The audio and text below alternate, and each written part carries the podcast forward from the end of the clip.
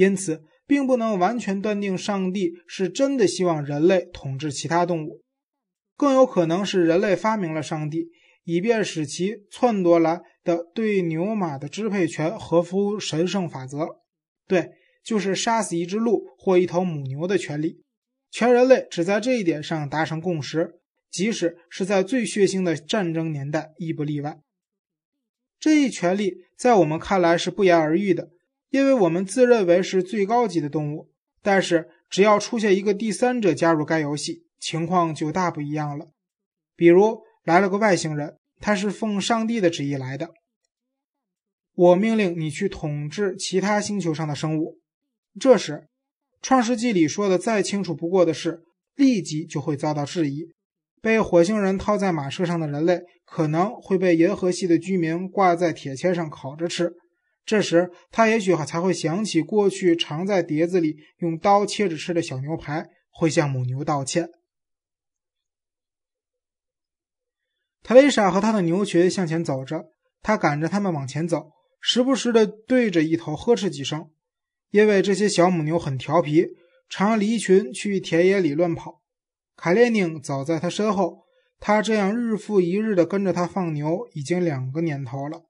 平时，卡列宁对母牛十分严厉，叫着追赶它们，训它们，很开心。可是今天，他步履艰难，用三只脚跳着走，另一只腿上的伤口还在流血。每隔两分钟，特蕾莎。就俯下身去抚摸他的背。自手术后两周已过去了，可是肿瘤显然未被控制住。卡列宁的病情在恶化。走到半路，特蕾莎和卡列宁遇到一位女邻居，她脚穿橡胶鞋，正往牛栏走去。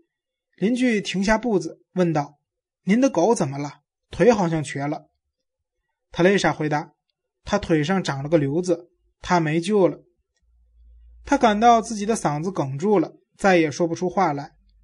邻居一见特蕾莎落泪，几乎要生气了。“我的上帝，您总不至于为一条狗落泪吧？”他说这话并非出自恶意，其实他很善良。他这么说是为了安慰特蕾莎。对于这一点，特蕾莎很清楚，因为他来该村已经住了不少时日了。他知道这儿的农民爱他们的兔子，如同他爱卡列宁一样。他们舍不得杀死一只兔子，宁愿同他们一起挨饿。可是邻居的话还是让他觉得不舒服。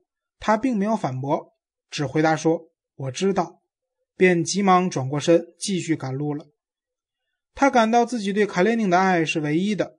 他凄凉的微微一笑，想到必须隐藏这份感情，且带着更强烈的妒意，仿佛不得不隐瞒某个不忠的行为，因为爱上一条狗是件不光彩的事。要是女邻居知道他欺骗了托马斯，准会以同谋似的神情，乐呵呵的在他背上拍上一掌。于是，特蕾莎赶着牛群继续向前走，看见他们彼此蹭着背，特蕾莎心想：这些畜生真是可爱极了。这些牛性情温和，从不耍坏，有时表现得快乐而幼稚。简直就像那些假装是十四岁少女的五十岁开外的胖女人，他们嬉戏的时候尤其令人感动不已。特蕾莎深情地注视着他们，心想：人类就像寄生于人体的敌虫那样，靠母牛寄生。它们像麻黄，紧盯着母牛的乳房。人类是母牛的寄生虫，这也许是从非人类从他们的动物学角度给人类下的定义。从这个定义，我们可以看出其简单的讽刺意味，并以宽容的态度一笑了之。可特蕾莎对此很认真，他走上了一条滑坡。这些想法十分危险，使他远离人类。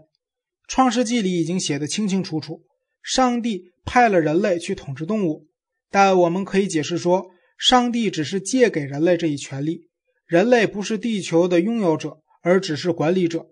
总有一天会意识到自己只是在管理地球。笛卡尔的观点更过分，他认为人类是大自然的主人和所有者，同时他也绝对否认动物有灵魂。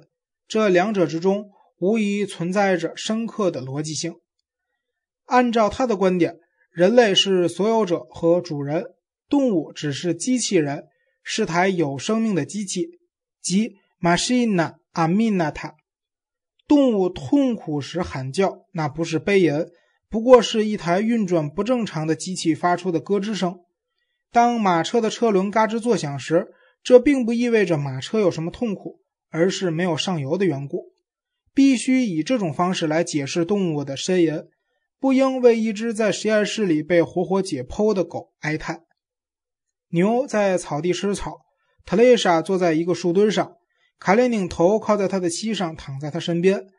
特蕾莎想起十二年前在报上读到的一则只有两行字的短讯，说的是在俄罗斯的一座城市里，所有的狗都被杀光了。这则小消息似乎无关紧要，也不显眼，却使特蕾莎第一次感到那个临近的大国的很恐怖。这便是后来所发生的一切事件的预兆。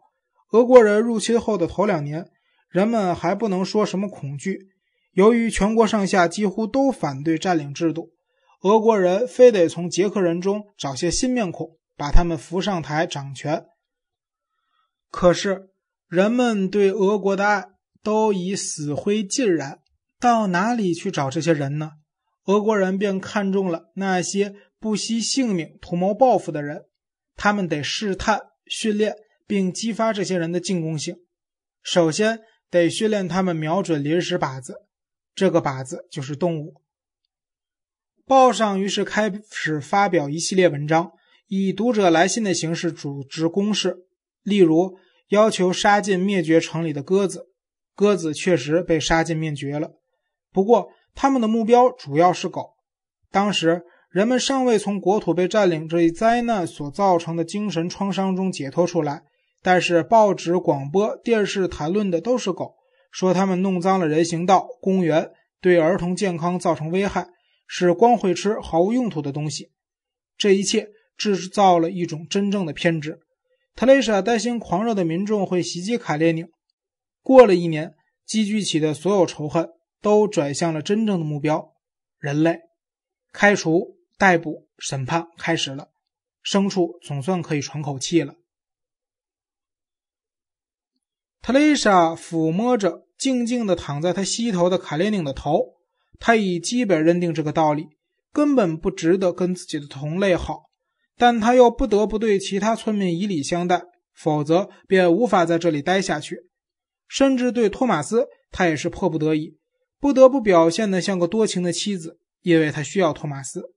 幸好，我们同他人的关系在何种程度上取决于我们的感情。即我们的爱还是不爱，是善待还是仇恨，而且他们在何种程度预先受个人实力对比的制约，这是永远都无法下确切定义的。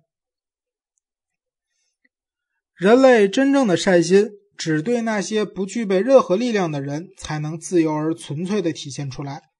人类真正的道德测试，是看他。与那些受其支配的东西，如动物之间的关系如何？人类根本的失败就是这方面造成的。其为根本，是因为其他的一切事物均由此而产生。一头小牛走到特蕾莎身边，停下步，用棕色的大眼睛久久地注视着她。特蕾莎认出了它，管它叫玛格丽特。她真想给每头牛取个名字，可这是不可能的，因为牛太多了。三十来年前倒是这样，村里的每头奶牛都有名字。可是后来，村庄变成了一座大的合作工厂，奶牛终日生活在只有两米见方的小圈里，它们不再有名字，只是一些 machina aminata。世界终于给了笛卡尔这个理。我的眼前始终浮现着特蕾莎坐在树墩上的情景，她抚摸着卡列宁的头，想着人类的失败。与此同时，另一画面在我脑海里出现：尼采正从都灵的一家旅店出来，他看见门口有匹马，车夫正用鞭子在抽打。尼采走到马跟前，不顾眼前的车夫，一把抱住马的脖子，大声哭泣起来。这是一八八九年的事，尼采早已离去，他也一样远离了人类。换言之，他的精神病就是在那一刻发作的。而我认为这件事赋予他的行为以深刻的意义。尼采是去为笛卡尔向马道歉的。就在他为马儿悲痛的瞬间，他的精神受到了刺激。我喜欢的就是这个尼采，我也同样喜欢特蕾莎，那个抚摸着躺在他膝头得了不治之症的狗的头的姑娘。我看见他俩肩并肩的走着，他们离开了人类的道路，而人类，大自然的主人和所有者，在这条路上继续向前走。卡列宁采下两个羊角面包和一只蜜蜂，他吃惊地看着这么两个奇怪的孩子。羊角面包乖乖的一动不动，可惊恐。